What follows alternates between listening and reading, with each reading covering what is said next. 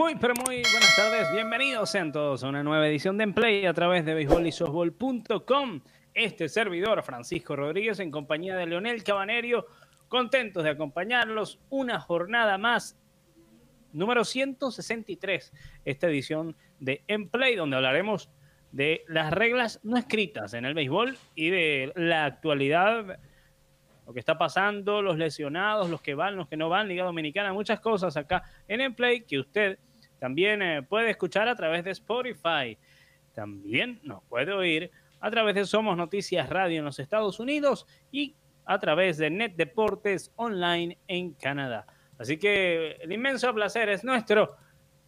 Bienvenido, Leonel.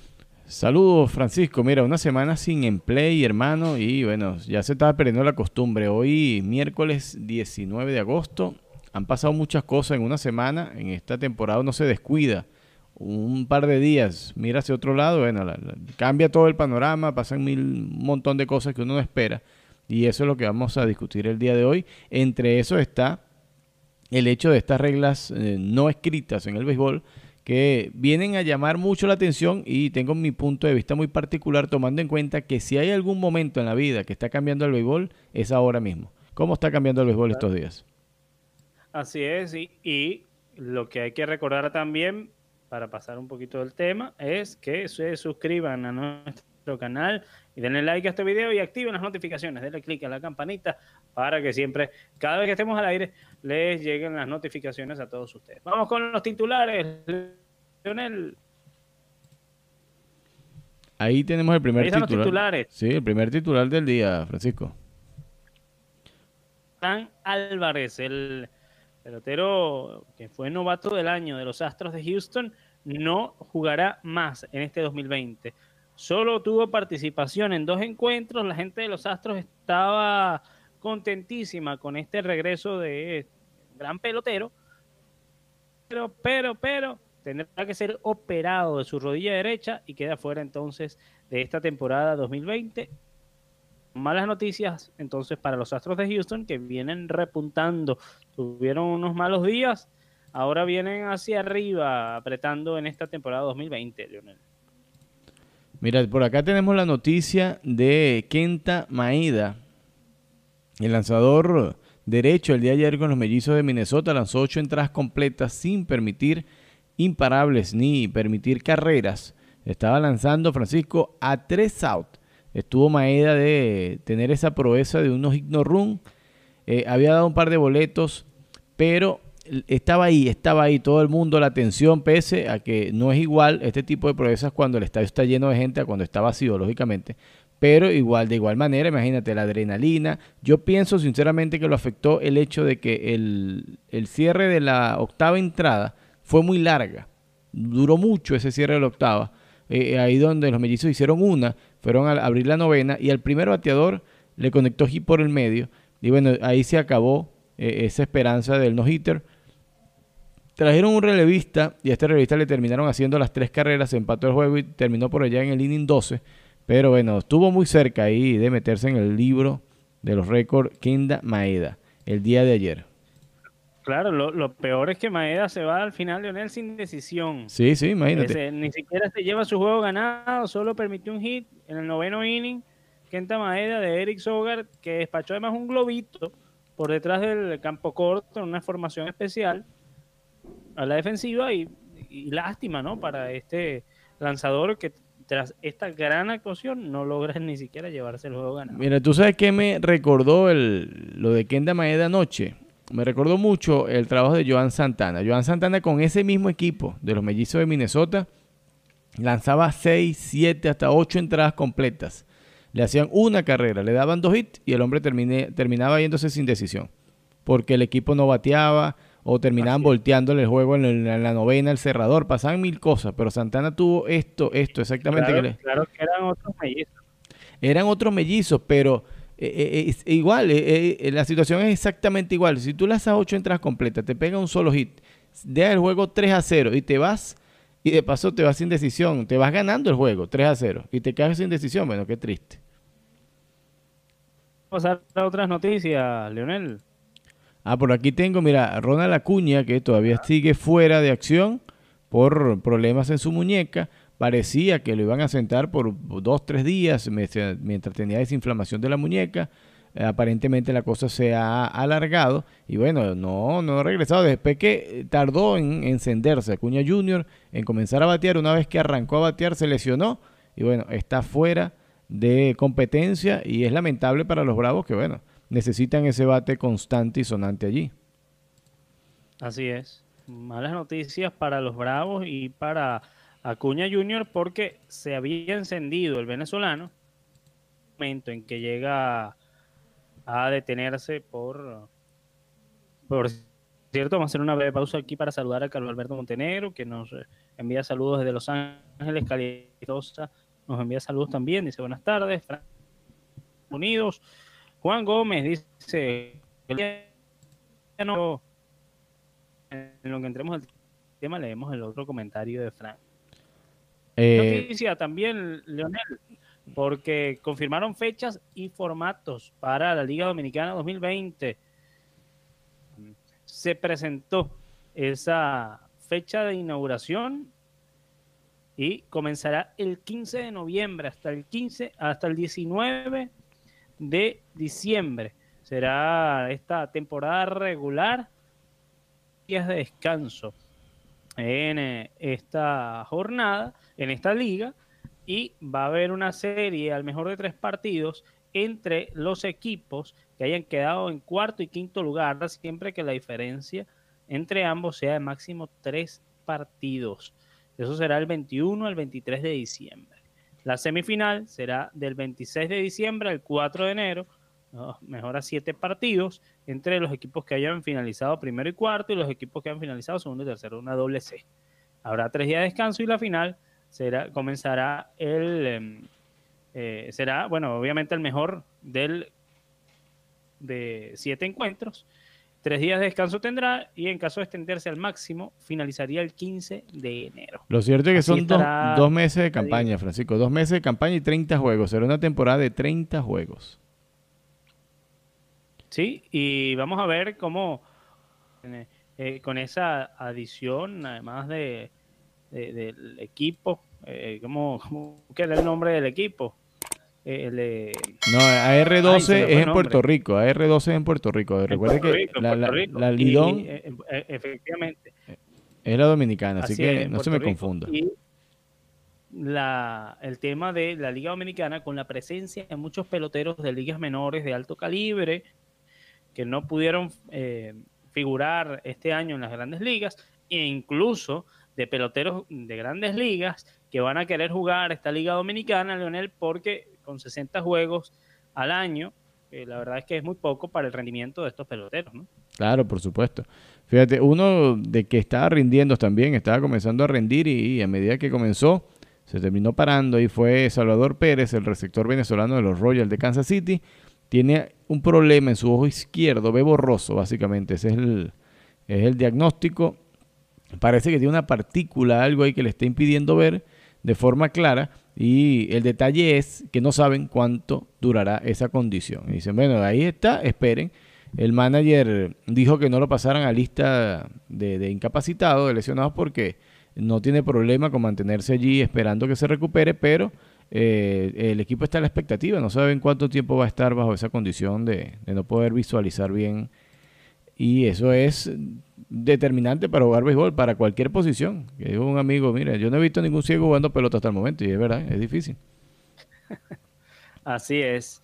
Y por último, Leonel, entre los titulares, los Medias Rojas de Boston consiguieron por fin el sendero del triunfo, y es que los Medias Rojas solo han ganado uno de los últimos 10 juegos y están justamente a 10 del primer lugar, Leonel, una temporada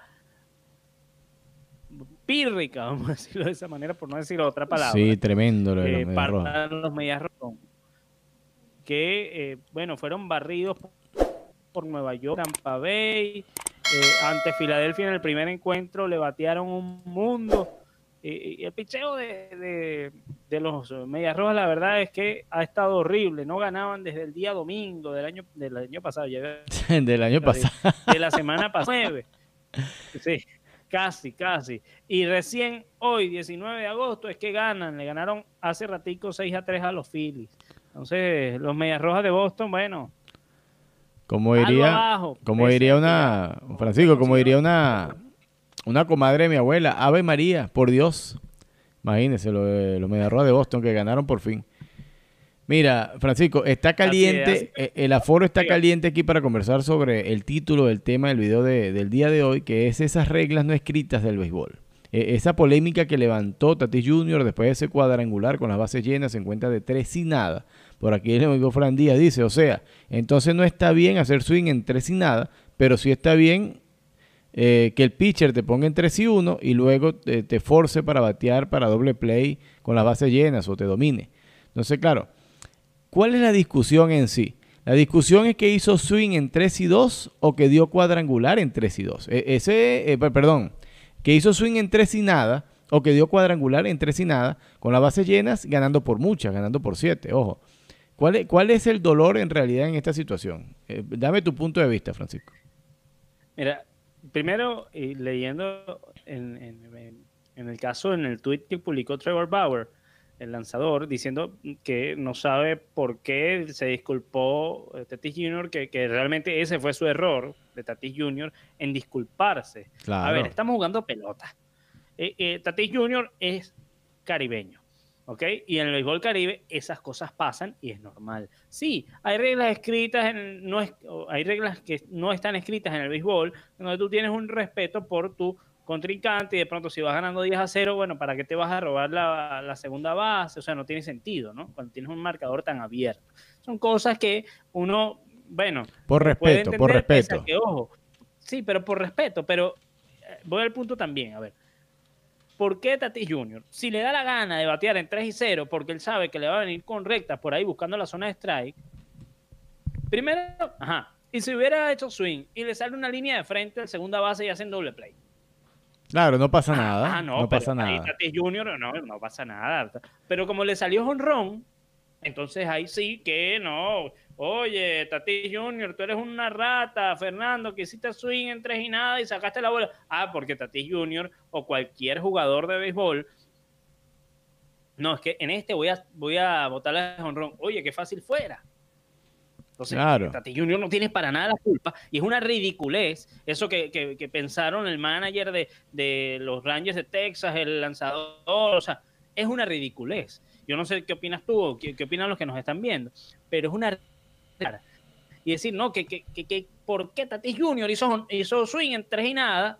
Y tampoco es que la diferencia eran de 20 carreras, si a la ver vamos, ¿ok? Entonces, que haga swing en tres y nada, en tres y uno, en dos y nada, cuando le dé la gana porque un pitcher no va a buscar, ah, no, como yo estoy ganando, si hubiera sido el caso contrario, como yo estoy ganando 10 a 0, le voy a poner la pelota por ahí. Claro, claro. Eh, ah, no, no, porque es que estoy ganando 10 a 0. bueno, si lo llevamos al otro extremo, es como que si tú estás ganando el juego, por lo menos Maeda, vamos a llevar el caso de Maeda que ayer estuvo a punto de darnos ignore run. Y eh, el marcador estaba 3 a 0 cuando llegó en la novena. Pero vamos a poner un caso hipotético que Kenda Maeda para utilizar algo que está fresco sobre la mesa. Ayer hubiese estado dándonos ignore run y llega a la novena entrada dándonos ignore run ganando por 10. El juego está 10 a 0 y está dando nos ignore run. Entonces Maeda no puede ponchar a nadie. No, no puedes ponchar porque estás ganando por 10. Y, entonces, ¿cómo ponchar a la gente si estás ganando por mucho? Bueno, pero por Dios. Eh, por eso te preguntaba. si, la discusión. Ahora que, Ajá. Es que eh, eh, por eso te preguntaba al principio si la discusión era por haber hecho swing o por haber conectado honrón, porque básicamente lo que duele es que conectó cuadrangular. Otra cosa, por, en el banco de los padres de San Diego, eh, dicen, bueno, tú sabes que los bateadores se frenan, tú puedes frenar a un bateador que haga swing o no en determinados conteos, dependiendo del bateador. Tú le dices, mira, siguiente picheo, en la señal le dice, no haga swing, déjala pasar y vamos a ver qué pasa. Eh, este, está bateando con el siguiente picheo. Así se montan las jugadas. Eh, los bateadores tienen órdenes de hacer o no hacer swing, pero dependiendo. La gente de San Diego dice, mira, el hombre tiene luz verde. Él tiene luz verde y él, eh, que eso también se da. También dice, mira, tú tienes luz verde para batear en el conteo y con el picheo que tú consideres porque eso se lo gana el bateador también. Claro, y fíjate, a ver, tú mencionabas el caso ahorita de Maeda. Entonces, Maeda, como ayer estaba lanzando los run hasta el octavo episodio, hasta el noveno, pues porque abrió el noveno, ¿ok? Y llegó Eric Sogar y le conectó hit por el medio del campo. Entonces, Eric Sogar es un villano porque le rompió el no-hitter a Kenta Maeda. Claro. ¿Qué bola tiene? Y me disculpan la palabra, pero es que da rabia a veces la ridiculez de los peloteros. llega un punto que uno no entiende. A ver, sí, hay cosas que son reglas a veces que no están escritas en el béisbol. Sí, pero deja la estupidez, porque esa es la palabra. es una estupidez pensar. No, es que Eric Sogar entonces es un villano porque le rompió los hitters. Ah, no, pero hubiera dejado que el pana ganara, ganara llegara y hiciera los hino run. Bueno, ponchate, abanica. No, pana. Al final empataron los cerveceros el juego. Que Kenta Maeda ganara ese compromiso, que bien merecido lo tenía. Claro.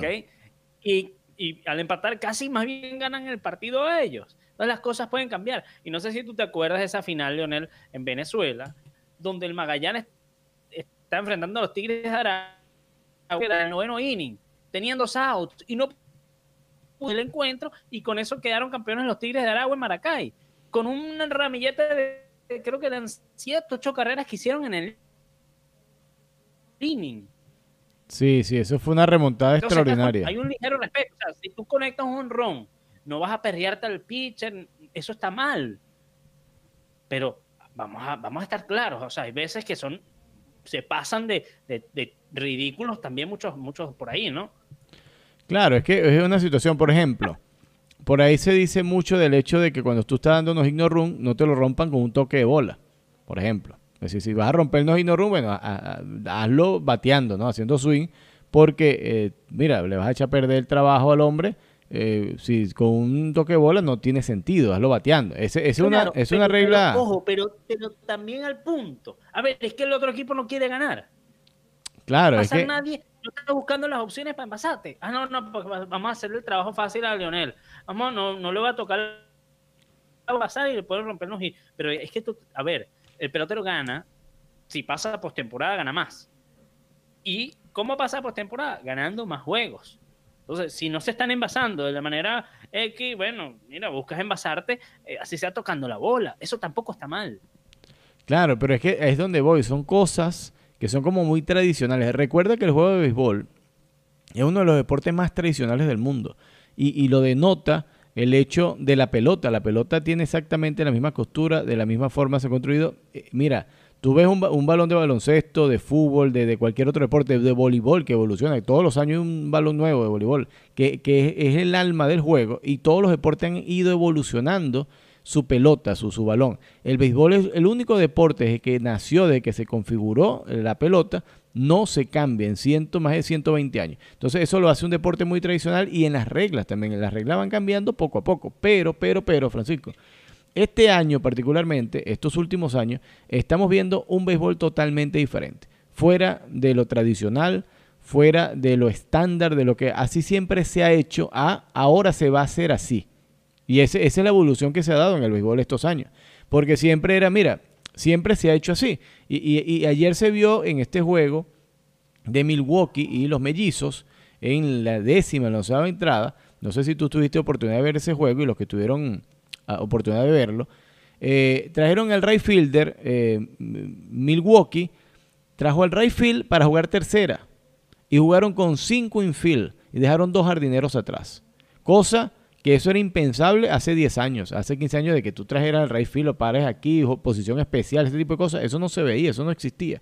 Ahora todo el mundo juega con los numeritos, con la estadística, la estadística te rige el juego. Entonces mucha gente dice, mira, eso está matando el juego porque entonces la gente no da tal, la gente da igualito, la gente batea igualito. Lo único que hay otra forma de ver el juego. Y eso, eso lo, yo incluso le tomé foto, lástima que no lo monté. Eh, eh, Brown estaba jugando en el refill, lo, trajeron a tercera y rodaron todos los infield. Y estaban cinco infielders jugando cuadro adentro porque la de Pedro la tenía en tercera. Y tenían dos jardineros atrás. Dice, bueno, si batean para atrás, perdimos. Pero si batean en el infield, en el cuadro, salvamos la partida. ¿Entiendes? Entonces el béisbol está haciendo, es otro béisbol el que estamos viendo el día de hoy. Y aplicarnos a estas reglas arcaicas de, de repente, no, que esto es así. Hay cosas que sí son rescatables. Por ejemplo, no está bien lo que le hicieron a Mike Trout, que le lanzaron dos pelotazos seguidos a la cabeza. Eso no está bien. Por, mucho que diga, no, hay que imponer respeto y tal. Está bien, una cosa es imponer respeto, pero otra cosa es lanzarle a, matar a alguien a la cabeza un picho a 95 millas por hora, por favor. Así es. Eh, eh, y, y, esas son, a ver, ese es el tipo de cosas que, que, la gente no ve. ¿Ok? Porque, eh, no, que, que, a veces dicen unos, no, que tal, yo soy malandro. Y, no, no, pana. A ver, eso no, no aplica, ¿no? Si usted es malandro, quédese en donde está usted y no ven, no traiga eso para acá. Claro, claro. O sea, que, o sea hay, hay, hay cosas que no se pueden llevar al campo. No, que yo soy malandro y este me perrió en el otro, porque lo que me lo que, porque él se rió cuando pegó el honrón, o porque entonces él batió y se quedó mirando la pelota hasta que salió y después fue que corrió y, y yo sentí que él me amenazó con eso. Y ahí a veces uno no nota y tú me lo mencionabas fuera del aire, eh, lanzadores que, perrean con, o bailan o disfrutan, eh, más que perrear, hay lanzadores que se gozan cada ponche y en momentos críticos, en momentos de, mucho, eh, en mucha emoción en el juego, se gozan el ponche de una manera, bueno, excepcional. Y eso está bien del juego. Entonces el bateador no, yo le voy a lanzar el bate la próxima vez que lo vea porque es que se me perrió cuando me ponchó. No, es normal. La gente siente, padece, tiene sentimientos, tiene emociones, se alegra, se pone triste, se pone bravo, se pone contento. O sea, es normal. La intensidad, la intensidad propia del juego. exactamente, esa es la palabra la gente juega con intensidad. Y cuando tú juegas con intensidad, si lo ponchas, si tú eres el pitcher, te alegras y celebras el ponche. Si tú conectas un honrón y quieres ver tu honrón, porque es el primero o es el 50, el número 50 que has dado en, el, en la temporada, te alegras y quieres ver tu honrón hasta que la pelota caiga en la grada. Eso está bien. Francisco, bueno, el, mismo caso con, los fanáticos. No, lee los comentarios por ahí, lee, los comentarios, por favor.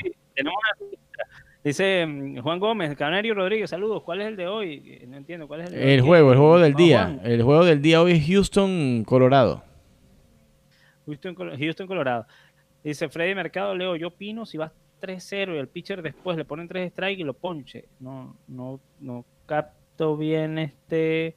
Ah, bueno, claro, 3 y 0 estuviese bien si a Tati Junior se hubiese dejado ponchar, porque bueno, ¿para qué, no? Ya, ya, ese es el sentido, obviamente, de lo que nos colocaba Freddy. Walker dice, salúdame, saludos, Walker. Eh, Nicolás Matías dice, saludos, buen miércoles, Francisco, andabas desaparecido, ¿no? No, me estaba mudando, esa es la realidad. Eh, Leonel me ayudó y por eso estuvimos fuera del aire viernes y lunes. Viernes porque fue el día en que estaba todavía acomodando esto acá y el día lunes acomodando internet, etcétera, etcétera, que igual ya han visto que ha fallado un poquito, pero, pero ahí vamos. Y Fran Díaz dice, aquel árbitro que le arruinó el no-hitter a Sánchez de Detroit con un out a media de calle lo cantó seis, ¿sí? Este, eh, eso fue, no, fue a Sánchez, fue a Armando Galarraga. Claro. Ese no-hit, y además fue un juego perfecto. y eso, bueno, pero eh, fíjate la... la... Fernando Tatís Jr. mucho y que lo cuide, dice New Caballero. Mira la repercusión que tuvo lo de Jim Joyce. Jim Joyce se llamaba ese umpire, que él no se me olvida porque eso fue tremendo, ¿no? Lo de Armando Galarraga y Jim Joyce, que la repercusión tan fuerte que presentó esa jugada donde Jim Joyce decreta ese safe cuando fue out, pero una cosa monumental, era el, tamaño de un obelisco, ese out, eh, que llevó a lo que tenemos eh, hoy en día, la repetición, el, poder ser el challenger de la jugada. E, eso aunque usted no lo crea, fue una de las cosas que más influyó en que la repetición instantánea para chequear la jugada se hiciera, porque dice, mira, nos acaba de pasar algo que es muy grave, que, que, que es evidente, todo el mundo se dio cuenta, porque no, no, era esa jugada chiquita donde tú dices, bueno, si era out, era quieto, está ahí, lo que los payos aprecia está bien. No, era una cosa, un error tan grave tan, tan, tan visible que Major League Baseball tuvo que decir, mira, vamos a tener que meternos a la repetición para evitarnos estos problemas porque pueden pasar mil cosas más. Entonces, eso malo terminó en, lo que es hoy en día la repetición instantánea. Entonces, por eso tenemos otro béisbol. Los, los peloteros llegan a la base, sienten que llegan primero y no se van. Dicen, no, mira, ¿qué hacen en el dogout? Levantan el teléfono, tienen un equipo de video chequeando la jugada dicen, mira, sí, sí hay posibilidad de ganarla, métela. Ah, mira, quiero revisar. Estamos, viendo un béisbol totalmente diferente, totalmente diferente. Así es. Sí, y, es normal. Eh, como tú decías, Leonel, eh, las reglas no solamente eh, internas del béisbol, las que están escritas han cambiado en esta temporada aún más. Las reglas de las que estamos hablando, el juego va cambiando y la esencia se mantiene, sí, pero también la gente en, cierta, vamos a decir, va madurando. Y al tú madurar, entiendes que hay unas cosas que a veces son tontas que aplicas o que aplicabas antes y que de pronto no son tan... Ok, entonces es normal que cuando el juego o no solo el juego, la empresa madure y ya tú vas mejorando tus procesos, etcétera, etcétera, etcétera. Entonces, yo creo que eh, ahí quedó bastante claro el tema. La verdad es que Lionel, yo no sé, pero me parece, eh, Tati Junior se ha llevado la mayor aprobación en el caso de eh, esta esta jugada, este bola cerca Grand Slam, además el primero de su carrera. Y por cierto, entonces ahora es líder en cuadrangulares, líder en impulsadas y está metido entre los mejores bateadores de todas las grandes ligas, imagínate. Un peloterazo y, yo te digo, candidato de una, si sigue teniendo esta campaña, candidato al jugador más valioso, Fernando Tatis Jr. Por aquí decía, dice Gabriel Jesús González, dice, independientemente de la cuenta sea 3 y 0, Tatis Jr hizo swing por la motivación del juego, ¿sí? Eh, mm, eh, es lo que normalmente puede ocurrir y lo que evidentemente le pasó. Fíjate que además se robó una almohadilla eh, posteriormente en, otro encuentro, se robó una, la tercera base. Entonces, no, no te puedes robar la tercera porque que, no, tú eres un balburdo, un loco que te roba la tercera base. Y creo que el juego en ese momento estaba 6 a 0 no te puedes robar la base. ¿Qué es eso? O sea, si se quiere robar segunda, que se la robe. Si se quiere robar el home, que se lo robe. Si quiere robar tercera, que se la robe. Claro, no te, ahí sí. Eh, ¿Qué sentido tiene? Y además, la lógica de cada pelotero, si el juego está 20 a 0, no, vas a buscar lesionarte robándote la almohadilla. Eso también claro, pasa. Claro, la intensidad. No, no, más suave, cuidando más el físico. Tienes que dosificar la intensidad en dado caso. Claro, pero, pero 6 a 0 no es un marcador este, muy abierto. Ah, con tres innings de dos carreras te empatan el partido. Claro. Entonces, este, y es muy factible, ¿no? Entonces, bueno, eh, eh, yo creo, Leonel, eh, este tema se ha tocado mucho porque la verdad es que a mí y a muchos ha molestado esa actitud de esos peloteros que se la dan de santos y que yo no soy, yo soy incapaz de partir. No, no, no. O sea, eso estuvo bien y punto. Bueno, mira. Y, eh, bueno, no sé, eh, tú ibas a comentar, bueno, tú, tú mencionabas ese toque de, de, robo de base con un marcador muy, pero muy abierto. ¿Qué otras por ahí tienes? Eh, bueno, hace nada los dos pelotazos que le conectaron a Laureano, el bateador de los Atléticos de Oakland, que le dieron un pelotazo en la segunda entrada, después le dan otro pelotazo por allá en la séptima, y el hombre dice, mira, bueno, ya está bueno ya, y fueron dos lanzadores diferentes, ojo. Y el hombre dice, bueno, ya está bueno ya, vamos a, calmar la cosa, no sé si se le está escapando la bola, si, si en verdad me están tirando a matar, porque y, y, y, entonces empezó el, el rifirrafe del dogout y se arma esa trifulca de forma hasta innecesaria, porque es una cuestión muy, lo que decir, tú quieres imponer respeto en verdad. Y, y, esa es una filosofía que yo tengo eh, muy particular siempre con, cuando estoy compitiendo, cuando juego.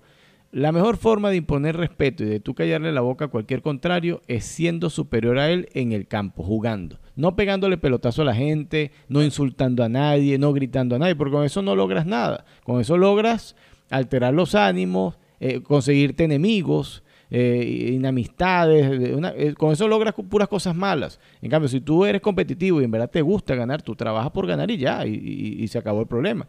Pero ponerse en ese sentido de yo soy el más guapo aquí y, a mí nadie me gana porque yo soy, eso no tiene, no va mucho, ¿no? Con el tipo de béisbol que estamos viendo ahora, que es un béisbol muy evolucionado, muy técnico, que con un béisbol de precisión prácticamente lo que estamos viendo, eh, no va ese tipo de características. Fíjate, eh, porque esto es una mezcla de cosas. Yo creo que estamos ahora mismo en, un, en el ojo del huracán entre esa evolución inevitable, esa evolución que, no va a detener, eh, nadie va a detener esta evolución del béisbol ahora mismo, con esos anclajes de antaño. Porque, lógicamente, mira, los managers de, los equipos son, pues, son peloteros de 50, 60, 70 años, que lógicamente, bueno, tienen todo ese conocimiento y ese know-how de hace un montón de años atrás. Incluso técnicos, coach, 40, 50 años.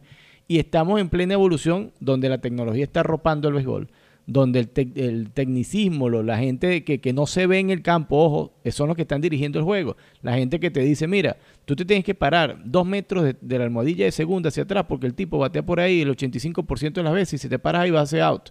Ahí te está perdiendo el instinto, o no se está perdiendo el instinto, sino que se está apoyando más el instinto porque antes dependías mucho del instinto del fildeador. Como que el fildeador, mira, yo recuerdo que este batea por aquí, yo tengo alcance, me paro así ya básicamente eso ya eh, eh, está tecnificado, eso, eso, se profesionalizó de una manera tal, tan increíble. no, está tecnificado. Exactamente, entonces eh, estamos en ese, en ese cambiar de mentalidad entre cómo se deben hacer las cosas de ahora en adelante y cómo se hacían antes. Y entonces esa coyuntura es donde yo creo que se está viendo el problema. Esa es mi, mi visión muy particular, ¿no? Y fíjate, lo que decías, Leonel, del cambio en el béisbol.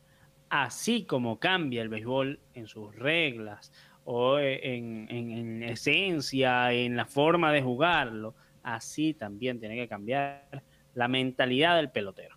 Porque si no, como tú dices, se queda atrás y, no, no, evoluciona al mismo ritmo que va evolucionando, evolucionando el béisbol. Hay reglas, repito, no escritas que deben ir cambiando con el paso del tiempo, viendo que son en muchos casos erradas. Hay unas que sí prevalecerán, evidentemente, pero esta ridícula de la que, con la que nos centramos a hablar hoy, eso no puede volver a pasar. La verdad es que eh, yo espero no discutir nuevamente esto y, así esperarán muchos, pero la verdad es que eh, es tonto pensar que un pelotero no quiere dar lo mejor de, sí mismo y, sacar honrones y, y, el otro ponchar, porque entonces hay que tener respeto, ¿no? Él quiere ser el mejor en el campo. ¿Y cómo tú haces o cómo tú demuestras que eres el mejor bateando terreno para buscar atrapar una pelota sin importar el marcador? Claro. Tiene que estar en el terreno del juego y el respeto. Eso también demuestra respeto, porque tú le dices, mira, no, ¿sabes qué? Yo no puedo bajar la guardia porque tú, si yo bajo la guardia, tú eres tan bueno que puedes hacerme 10, 15 carreras y eso también es respeto. Claro, claro. Y él te dice, no, mira, no, es que el tipo, él sabe que yo soy tremendo bateador, porque yo soy si el tipo espera, sabe que yo, le puedo ganar respeto. Si tú le juegas. Bueno, Francisco, te estás eh, cortado ahí. Se te fue la última parte de tu intervención. Así que el amigo Francisco se quedó colgado, está congelado.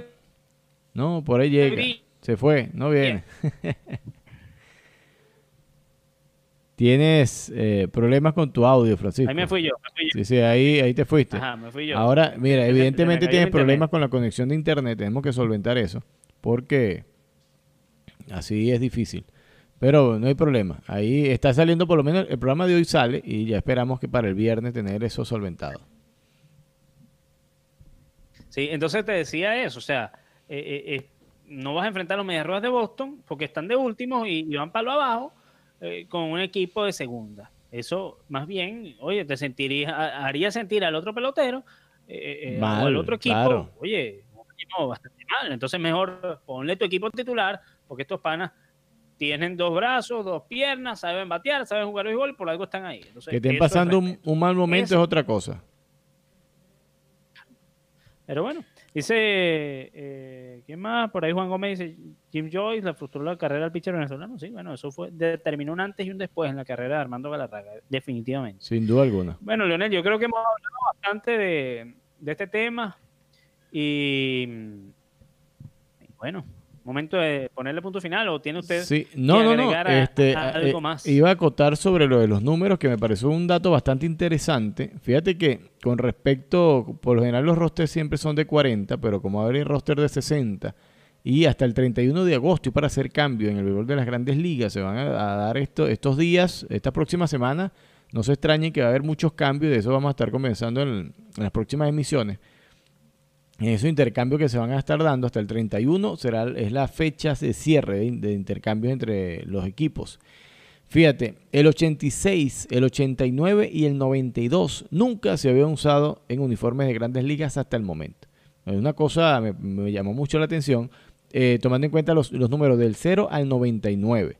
Como tenemos roster de 60 y le tienen que asignar un número a todo el mundo, entonces hay, equipos que tienen muchos números retirados y entonces se dan así, se están dando. Ya se usó el 86 y el 92 esta campaña, pero, pero, pero, el 89 no se ha usado nunca, Francisco, en el béisbol de las grandes ligas. Entonces, ese 89 está bueno para que es supersticioso y le gusta jugar terminales, triple por ahí. Usted ve el 89, juegueselo porque a lo mejor nunca salió en grandes ligas, pero a lo mejor le sale usted en la lotería. Sí. Eso. No. Ha salido bastante. Fíjate, el 89 es mi año de nacimiento. Ah, imagínese. Adonis Vargas, saludos desde República Dominicana, activo. Y pregunta Juan Gómez, ¿están ustedes cada quien en su casa? Sí. Estamos cada uno en su casa desde hace rato. De, Por la cuarentena. El distanciamiento social. Claro. Entonces, mira, ya me queda invitar a los amigos que estén ahí en sintonía a las 7 y 40 hora de Ecuador, Colombia, Perú, 8 y 40 hora de los Estados Unidos. Estaremos dando arranque a ese juego entre los Astros de Houston y los Rockies de Colorado por acá por beisbolisol.com. Ese es el juego del día. Lo pidió la gente ayer en ese juego entre los Rays y los Yankees de Nueva York, donde los Rays superaron.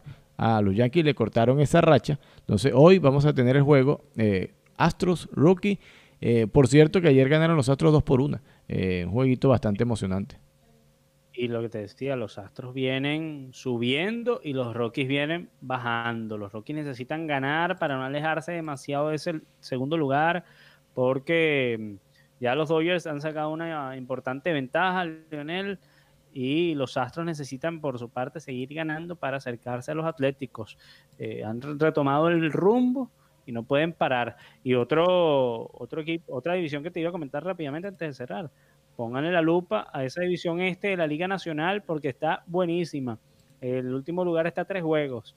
Esos, esos equipos están uno detrás de otro. Los Mets han logrado recuperarse.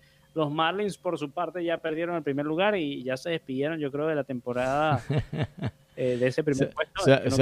Se, acabó la magia para los Marlins. Era cuestión de tiempo, era cuestión de tiempo. Y, es una cosa que, a ver, eh, ellos saben eso un equipo que está reestructurándose y que no se construye a la noche. Bueno, pero Francisco, eh, todo es posible todavía en esta campaña. Esta campaña es como el mundo de, ¿cómo se llama este? De Alicia en el País de las Maravillas. Aquí todo es posible. Pero fíjate que si uno revisa las predicciones, eh, o los, los sí, vamos a decirlo, vamos a llamarlo de esa manera, predicciones. Que los pronósticos. O, las los pronósticos que nosotros hicimos al principio de la temporada, antes de que comenzara, ya van tomando forma.